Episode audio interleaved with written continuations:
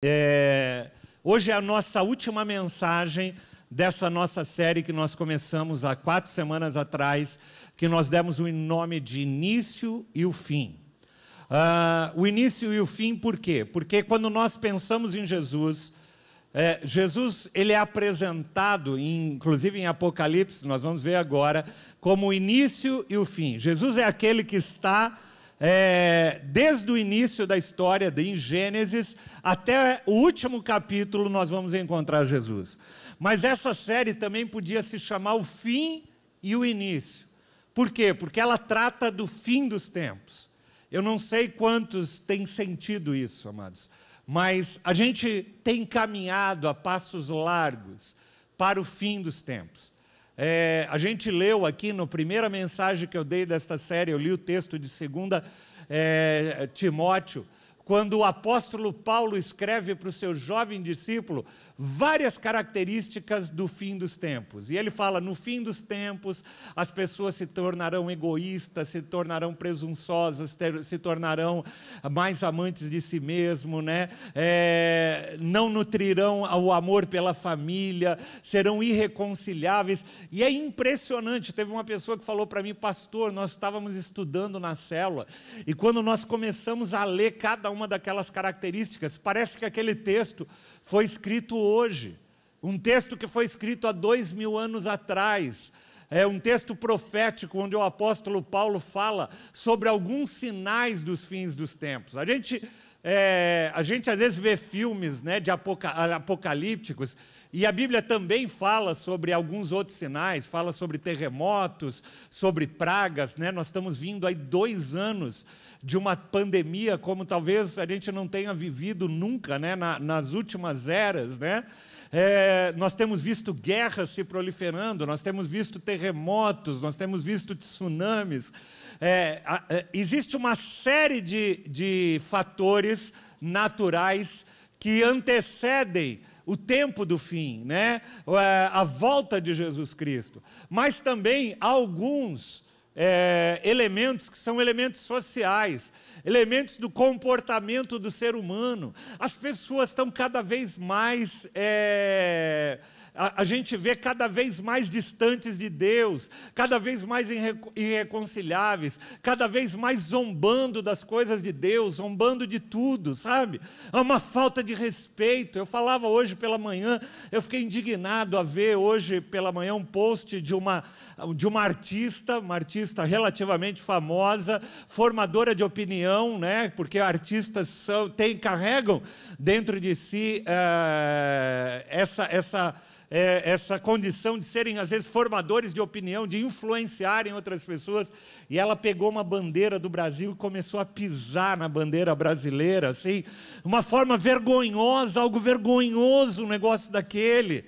Ao, passo que Deus fala para a gente amar nossa nação, orar pela nossa nação. Nossa nação não é uma nação perfeita, mas a gente, o nosso papel é de orarmos, é de amarmos a nossa nação.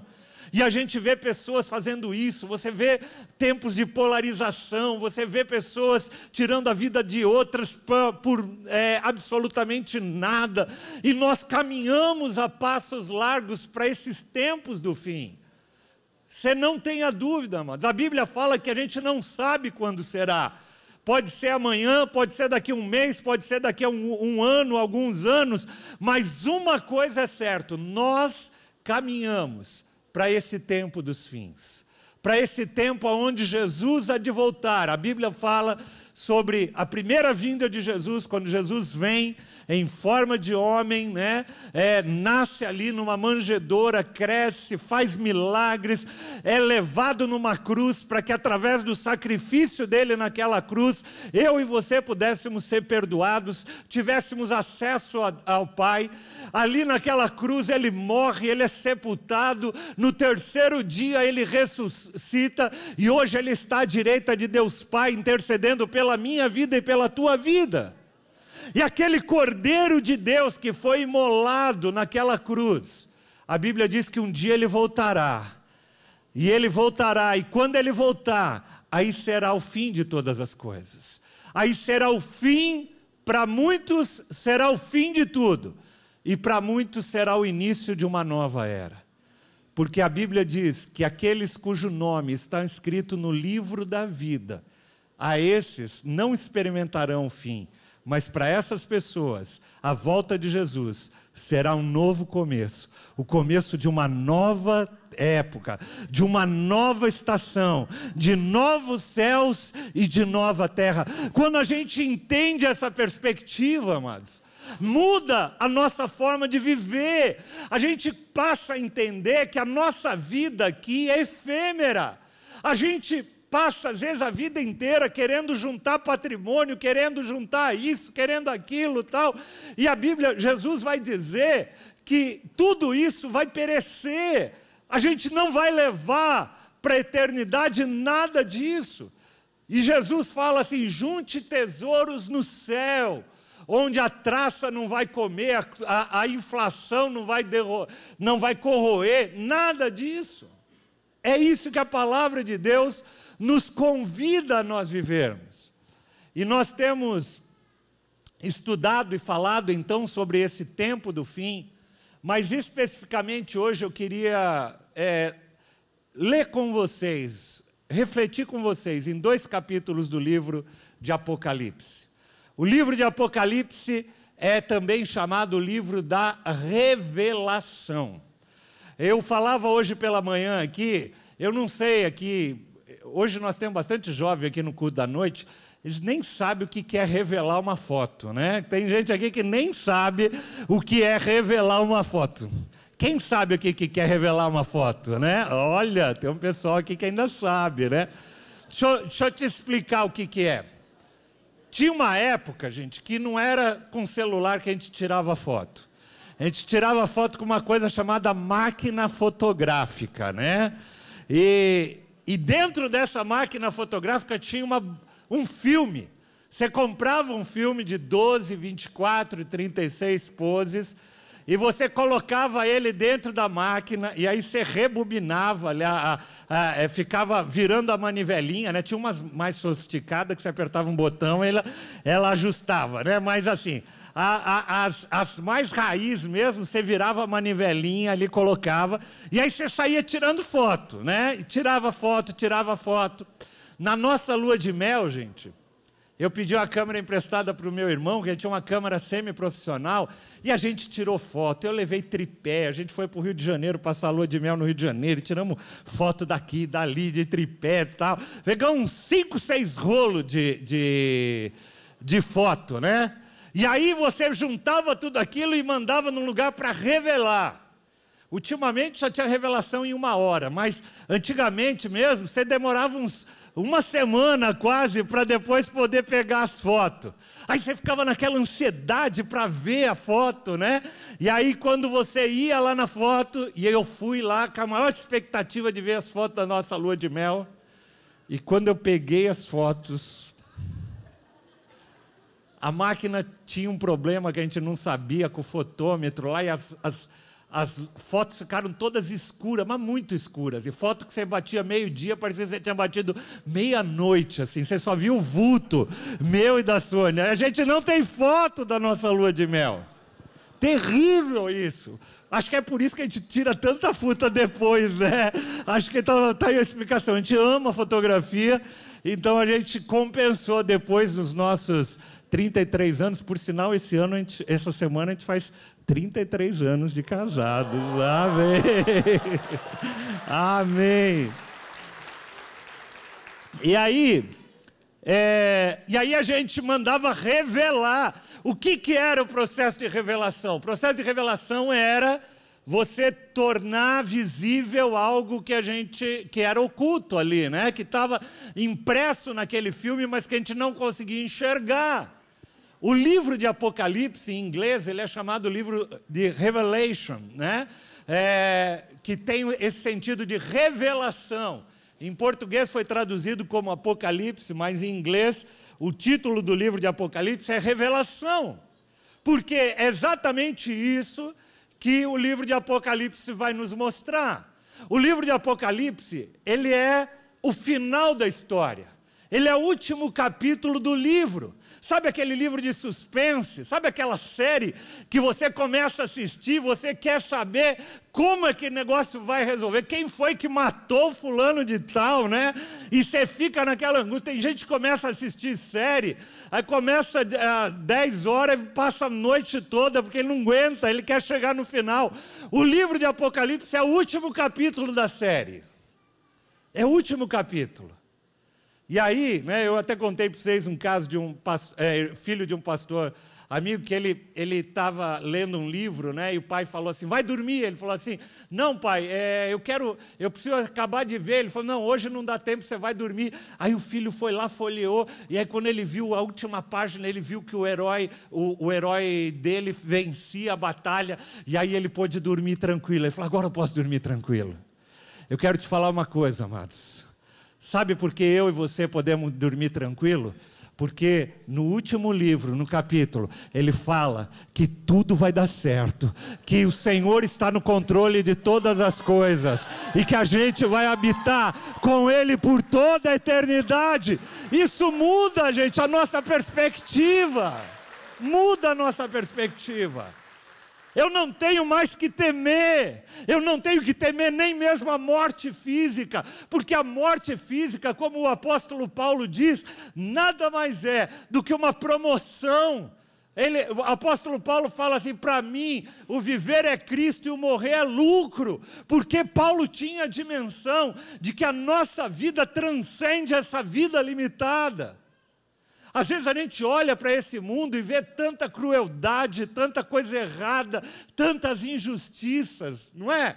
A gente olha e vê tantas injustiças, e aí quando a gente vai para Apocalipse, você pega do capítulo 7 até o capítulo 18, você vai ver o fim de todas essas injustiças. O fim de tudo aquilo que hoje é injustiça. Eu falava hoje pela manhã, né? O salmista escreve assim: por que, Deus, por que, que o ímpio prospera? Por que, que eu tenho a minha empresa aqui, eu faço tudo certinho e tenho a empresa do fulano de tal, que faz um monte de maracutaia, de um monte de coisa errada, e o cara prospera, por que Deus?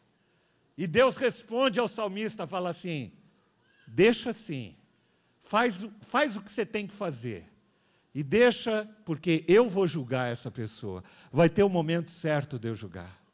E quando a gente olha ali para Apocalipse, do capítulo 7 até o capítulo 18, 19, você vai ver um período de julgamento, aonde Jesus vem e assenta no trono como juiz para julgar todas as coisas erradas. Então, nada vai ficar impune, amados, diante do Senhor. Talvez a justiça humana, talvez os nossos tribunais, talvez os nossos é, é, parlamentares, talvez tudo que gente, o sistema que a gente vive seja um sistema injusto. Mas nós temos um Deus que é justo acima de todas as coisas, e Ele julgará, e Ele julgará não com parcialidade, porque Ele é, o, ele é a própria definição de justiça, Ele é o juiz perfeito. Então, quando nós vamos para Apocalipse, Apocalipse 1, versículo 1 diz assim: revelação de Jesus Cristo revelação de Jesus Cristo. O livro de Apocalipse, o que, que é? Nada mais é do que a revelação de Jesus na última faceta que nós não conhecíamos. Nós conhecíamos talvez Jesus como Cordeiro, nós conhecíamos Jesus como Filho de Deus que veio ao mundo, mas é, o livro de Apocalipse vai nos mostrar Jesus na sua plenitude, naquilo tudo. Vai nos apresentar um Jesus que é um juiz, que é o início e o fim, que é o Alfa e o Ômega. Quando a Bíblia vai nos falar em, em, Apocalipse que Jesus é o Alfa e o Ômega, o Alfa é a primeira letra do alfabeto grego, o Ômega é a última letra, a mesma coisa que está falando assim: Jesus é o A e o Z, ele é o começo e ele é o fim, tudo está contido nele, e por ele todas as coisas foram feitas. Jesus, ele é o, é o clímax de toda a criação. Por isso que eu, eu comentava hoje pela manhã, amados. É, infelizmente, a gente vê um cristianismo nos dias de hoje desprovido de Jesus. As pessoas, às vezes você pergunta assim, por que, que você está indo na igreja, ah, eu estou indo na igreja porque é legal, sabe? Lá tem um pessoal legal, é muito jóia, a gente se reúne e tal, a gente vai até num lugar chamado Célula, depois tem um sanduíche, tem umas pizzas lá, tem uns irmãos que gostam, né? É pizza, sanduíche, coxinha, tal. E aí eu falo, eu gosto muito, lá é um ambiente bom para os meus filhos, sabe? Não, tudo isso é legal, mas não é esse o cerne. Se não tivesse comida, se não tivesse amizade, se não tivesse nada, na igreja do Senhor é onde eu me encontro com Jesus Cristo, que é aquele que pagou um alto preço pela minha vida, perdoou os meus pecados, para que hoje eu pudesse ser livre, tivesse vida e vida em abundância. É isso. A igreja não é um clube social.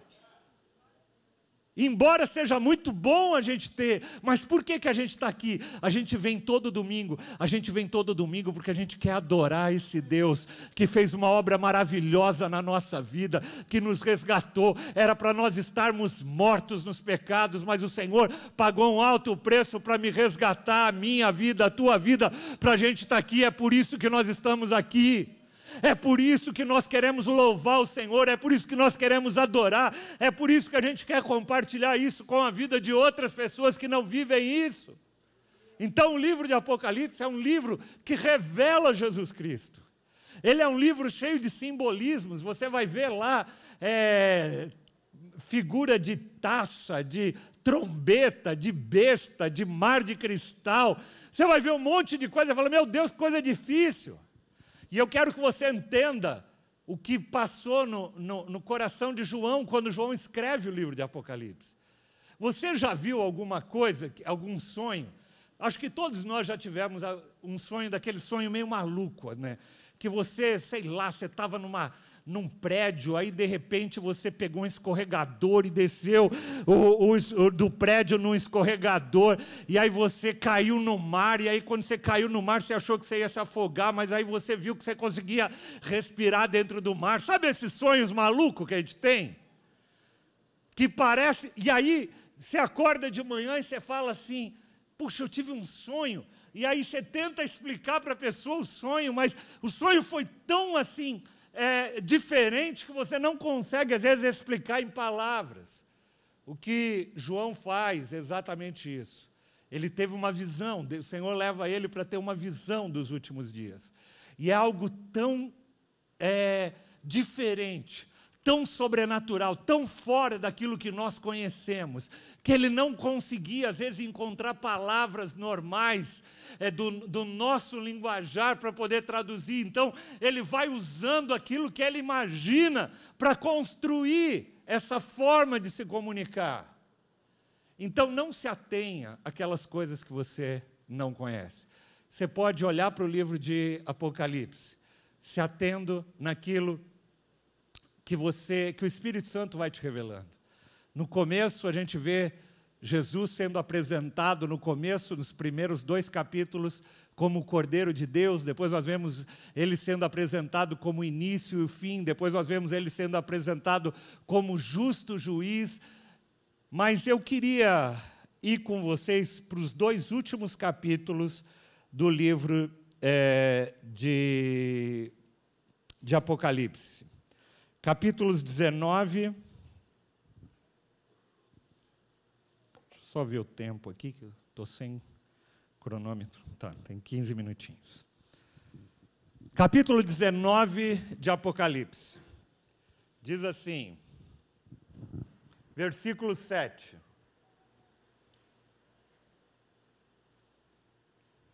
Regozijemo-nos.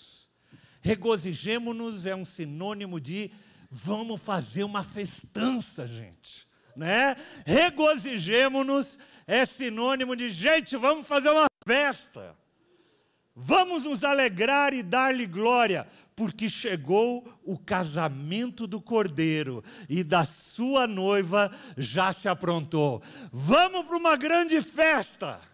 E nessa grande festa, nós temos aprendido ao longo desse mês que nós somos a noiva.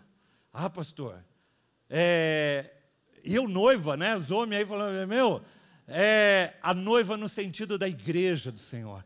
A igreja do Senhor é a noiva de Cristo, que espera pela vinda do noivo. E eu, e eu acho interessante, gente, essa figura de linguagem, esse recurso que a Bíblia nos mostra, essa metáfora que a Bíblia nos mostra para mostrar esse relacionamento de Deus conosco.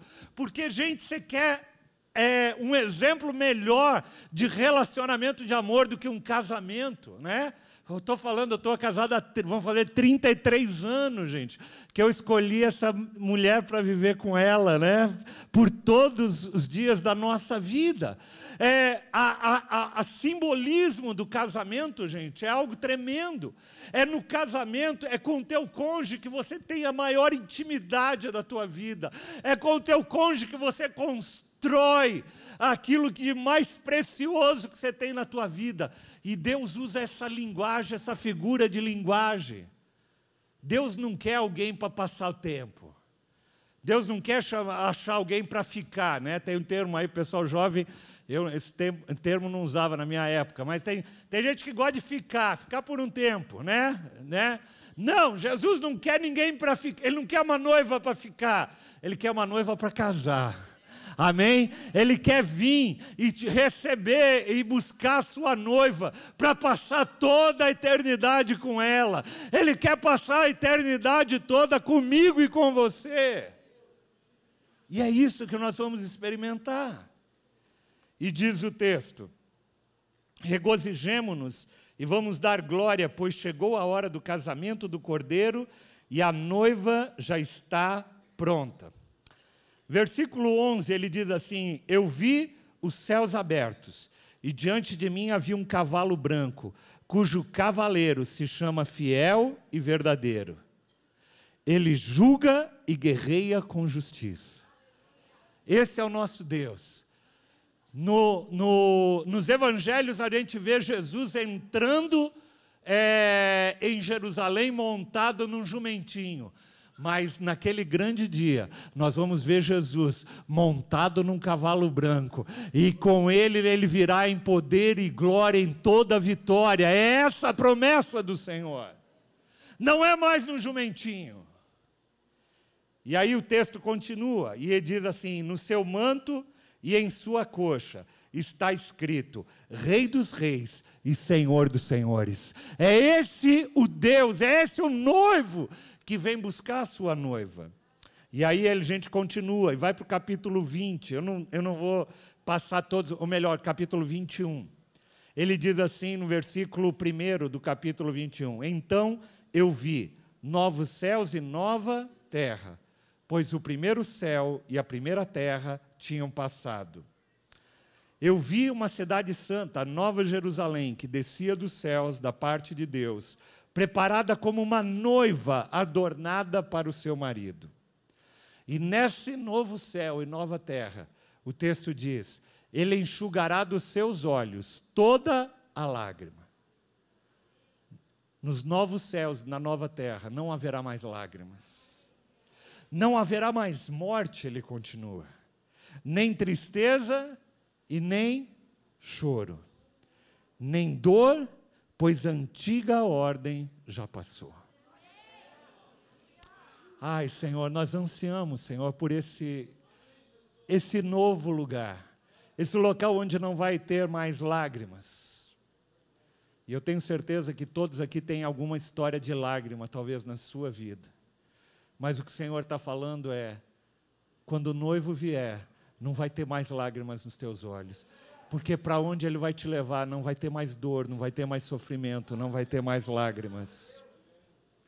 E o texto continua no versículo 5: Disse-me ainda: Está feito. Eu sou o Alfa e o Ômega, o princípio e o fim. E quem tiver sede, eu darei de beber gratuitamente da fonte da água viva. E o vencedor herdará tudo isso, e eu serei o seu Deus, e ele será o meu filho. Aquele que tem sede, só aquele que tem sede, vai poder beber da fonte que o Senhor tem para lhe dar. Depois ele diz: Não vi templo algum, versículo 22, na cidade, pois o Senhor Deus Todo-Poderoso, Cordeiro, são o seu templo. Lá na eternidade não vai precisar mais de templo, porque o próprio Senhor é o templo. A cidade não precisará mais de sol e nem de lua. Sabe por quê? Porque para pois a glória de Deus ilumina e o cordeiro é a sua candeia. A gente não vai mais precisar de nada, não vai precisar de sol para iluminar o nosso dia, porque a presença do Senhor é tão maravilhosa, a glória dele é tão maravilhosa que vai iluminar a nossa vida. Tem várias passagens, eu não vou é, ler todas, eu queria chamar o pessoal do louvor, mas eu te convido a você ler principalmente os dois últimos capítulos de Apocalipse, capítulo 21 e capítulo 22. Ele continua no capítulo 22 e diz: Então o anjo me mostrou um rio de água viva, que, claro como um cristal, fluía do trono de Deus e do cordeiro. E no meio da rua principal da cidade, de cada lado do rio, estava a árvore da vida, que frutifica doze vezes por ano, uma por cada mês. E as folhas dessas árvores servem como cura das nações. Já não haverá mais maldição nenhuma. O trono de Deus e do Cordeiro estará na cidade, e os seus servos a servirão. O Senhor está nos mostrando uma cena, amados, da nova Jerusalém, do novo, dos novos céus e das novas, da nova terra. Aquele local que está preparado e separado para aqueles que um dia tiveram as suas lamparinas acesas e tiveram seu nome escrito no livro da vida. Nós estamos terminando essa série. E eu queria que você guardasse uma coisa: Jesus está voltando. Pode ter certeza. Não sei quando, mas Jesus está voltando. Viva cada dia como se Jesus estivesse voltando agora. Viva uma vida de santidade, viva uma vida de integridade, viva uma vida de oração, viva uma vida de adoração, porque se Jesus voltar a qualquer momento, Ele vai te encontrar preparado para esse grande dia. E você vai experimentar um novo céu, uma nova terra.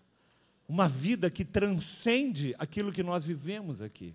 Quando nós compreendemos, gente, essa dimensão, como eu disse, muda a nossa perspectiva aqui, muda o nosso senso de urgência, porque não sou só eu que, eu que, que quero conhecer esse novo céu e na nova terra, mas o chamado de Deus é que eu leve outras pessoas também a conhecerem um novo céu e uma nova terra. E o texto de Apocalipse 22 diz que do trono do Senhor nasce uma fonte. E essa fonte vai descendo, né? e a gente vai ver isso, correlações disso no livro de Isaías, a gente vai ver correlações disso no livro de Jeremias, falando sobre essa Ezequiel, melhor, dessa desse rio que vem descendo. E ele, à medida que ele vem descendo, ele vai trazendo cura sobre as suas margens. É esse rio que nasce no trono de Deus, que vem sobre nós, vem nos curando do nosso pecado, do nosso egoísmo. É o sangue de Jesus que foi vertido naquela cruz para que eu e você pudéssemos ter os nossos nomes escritos no livro da vida. E eu queria te convidar nesta noite a você refletir um pouquinho sobre isso. Quero te convidar para você ficar em pé agora, em nome